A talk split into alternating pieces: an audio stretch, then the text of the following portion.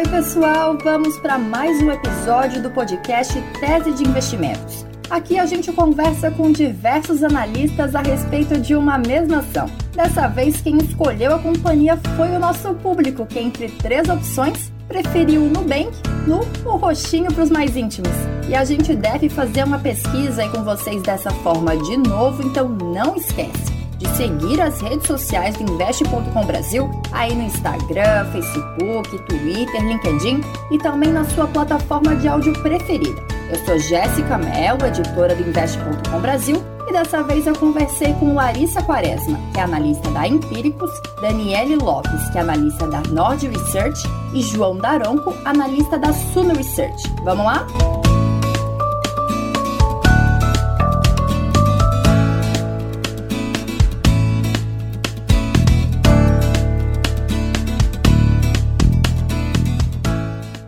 Abertura de capital do Nubank foi sem dúvida uma das mais aguardadas pelo mercado. A fintech escolheu entrar com um pedido duplo para negociar as ações nos Estados Unidos e também disponibilizar BDRs para o investidor brasileiro. O BDR, para quem não sabe, é um certificado de depósito emitido e negociado aqui no país, o que representa uma parcela e atrelada a uma ação listada em uma bolsa de valores estrangeira. Como isso funcionou? Para ampliar o número de investidores, Nubank deu o que chamou de um pedacinho do banco para os clientes que estavam interessados. Então, se você é um cliente do Nubank, ele deve ter te mandado em um e-mail oferecendo um pedacinho naquele momento. Mas por que os Estados Unidos? João Daronco, que é analista da Suno Research, explica os possíveis motivos. O banco ele abriu seu capital em bolsa para tentar captar recursos para expandir. E por que os Estados Unidos? Qual que é a vantagem dos Estados Unidos? Basicamente, o racional foi que o mercado americano ele entende melhor empresas tech, tecnológicas, bancos digitais, fintechs, e por entender melhor, ele poderia acabar pagando um valuation mais caro do que no Brasil. Se eles viessem ser listados no Brasil, acabaria que eles não teriam conseguido um múltiplo tão alto, não teriam conseguido tanto recurso. Então, acho que os Estados Unidos têm a ver com isso e tem a ver também com o posicionamento global do Nubank. Então, eles estão com a intenção de expandir geograficamente e a exposição nos Estados Unidos acaba por ser uma boa vitrine para eles frente a diversos outros investidores. Então, acho que essas são as principais vantagens: múltiplos maiores uh, e uma exposição maior. E o IPO foi caro? O Nubank fez a sua estreia no mercado com valuation de mais de 41 bilhões de dólares, chegando à frente do Itaú Unibanco como o banco mais valioso da América Latina. O banco digital vendeu os papéis a 9 dólares na oferta. Ele chegou a ser negociado a mais de 11 dólares dias depois disso, mas desde então já perdeu esse posto e hoje o Nubank está em terceiro lugar, atrás também do Bradesco. A base de clientes é um dos pontos elogiados pelos analistas. O Nubank tem 48 milhões de clientes, 36 milhões que são clientes ativos. Outros bancões, como o Santander, têm cerca de 50 milhões de clientes. A alta satisfação dos usuários, as estratégias de parceria com varejistas, incentivando o consumo com cashback, e novos serviços, como os seguros para celular, são alguns dos fatores que devem trazer benefícios para o futuro da empresa. Daniele Lopes, que é analista da Nord, afirma que a velocidade de crescimento foi impressionante. Operações de crédito ele já tem há mais tempo, mas operações de serviços, né, serviços de cartão de crédito, uh, seguros, cashback, são coisas de dois, três anos de, de aplicação. Então, a velocidade que a companhia conseguiu crescer em termos de cliente, em termos de base, foi impressionante. Claro que hoje eles conseguiram é, atacar um público que antes era muito mal atendido pelos bancos, né, que não tinha alguns benefícios tão interessantes, por talvez não ter renda, não ter investimento dentro do banco. O Nubank atendeu, ele resolveu muito bem essa dor. Então, eu acho que é um ponto muito positivo da, da tese. É, não é qualquer outro banco que vai conseguir chegar agora e oferecer a mesma tecnologia, os mesmos serviços e conseguir ter essa base de cliente tão rápido. No entanto, como fazer com que esse número gigante de clientes gere mais lucro? Esse é o desafio. Larissa Quaresma, que é analista da Empíricos, acredita que uma das dificuldades enfrentadas pela empresa é a monetização dos usuários é um, é um em número de clientes, né? São tamanhos parecidos. Mas quando você olha para o lucro que gera, para o tamanho da carteira de crédito, né? Então, o Nubank tem uma carteira de crédito de 8 bilhões de reais. O Santander, com o mesmo número de clientes, gerou uma carteira de crédito de 530 bilhões de reais, né? Então, rentabilizar esse usuário não nos parece que vai ser tão simples assim, né? Senão já teria feito, né? Se a gente pegar a receita gerada por usuário em um ano, né, para o Nubank é mais ou menos é, 20 dólares por ano, quando a gente pega a média dos, dos grandes bancos aí, é 230 dólares por ano, aqui considerando só Itaú, Bradesco e Santander, que são os privados, e também considerando só as receitas de varejo, né, desses três grandes bancos que também têm o seu braço de atacado aí.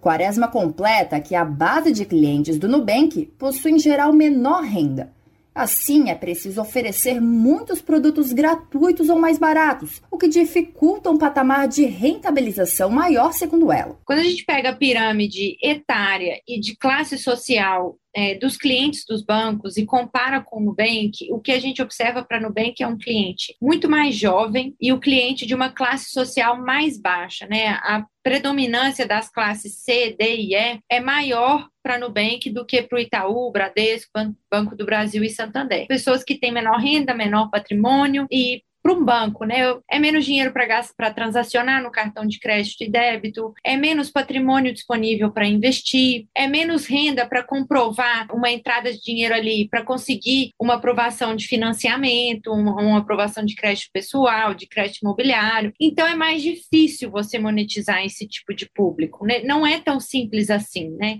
E agora, hein? Com esses argumentos, será que vale a pena investir no Nubank? Grandes bancos como Goldman Sachs, Morgan Stanley e UBS recomendaram a compra dos papéis. Mas a concorrência agressiva de bancos digitais e barreiras de entrada para fintechs estão entre os desafios, segundo o analista da Suno.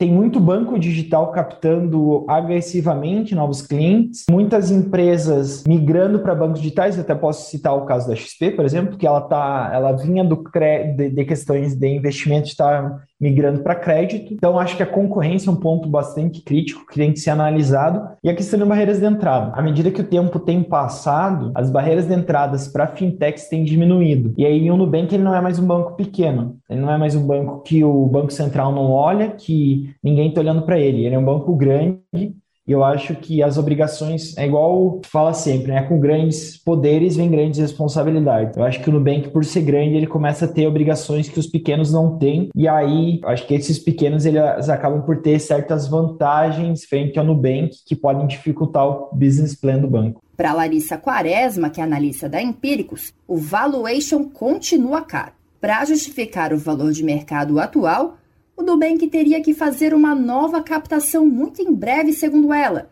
e poder continuar assim o processo de crescimento. Um potencial aumento na inadimplência no curto prazo, num cenário econômico conturbado, também pode afetar os resultados. E por isso, a recomendação da Empíricos é de venda do ativo. O Nubank ele está negociando aí a um múltiplo de, de preço sobre valor patrimonial de 7, 8 vezes, né? É, ao passo que Banco Inter, por exemplo, que seria um dos comparáveis brasileiros negocia mais ou menos três vezes o seu valor patrimonial e o Banco Pan negocia a, a duas vezes o valor patrimonial, né? A, a comparação eu faço com esses outros dois porque são também são bancos digitais brasileiros que atendem uma renda mais baixa, né? Então, é, são pares bem comparáveis, assim. Daniele Lopes, que é analista da Nord, aponta que o lucro tímido ainda não compensa e por isso a recomendação também é de venda das ações do Nu. Então, o Nubank saiu precificado, né? Na época eu fiz uma conta, ele, ele ia ser precificado a 49 bilhões de dólares, trouxe para o dólar médio de 6 reais, baseado no lucro que eles tinham dado seis meses de 2021, eles teriam que lucrar 260 vezes mais. Né? Aí ele caiu, é, obviamente o macro está impactando bastante, todas as techs estão sofrendo. A gente ainda vê que ele teria que entregar pelo menos uh, 173 vezes o crescimento de lucro que ele deu é, no passado. Claro, se você anualizar isso, fica mais ou menos 86 vezes lucro, que é um múltiplo alto. É um múltiplo de empresas de tecnologia? Sim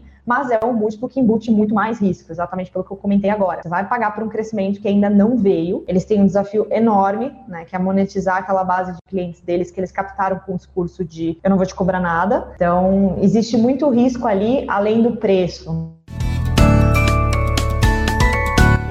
Infelizmente, a gente tem que chegar ao fim. Esse foi mais um teste de investimentos. Por hoje eu fico por aqui, mas em breve a gente traz mais um podcast quentinho para vocês. Até mais!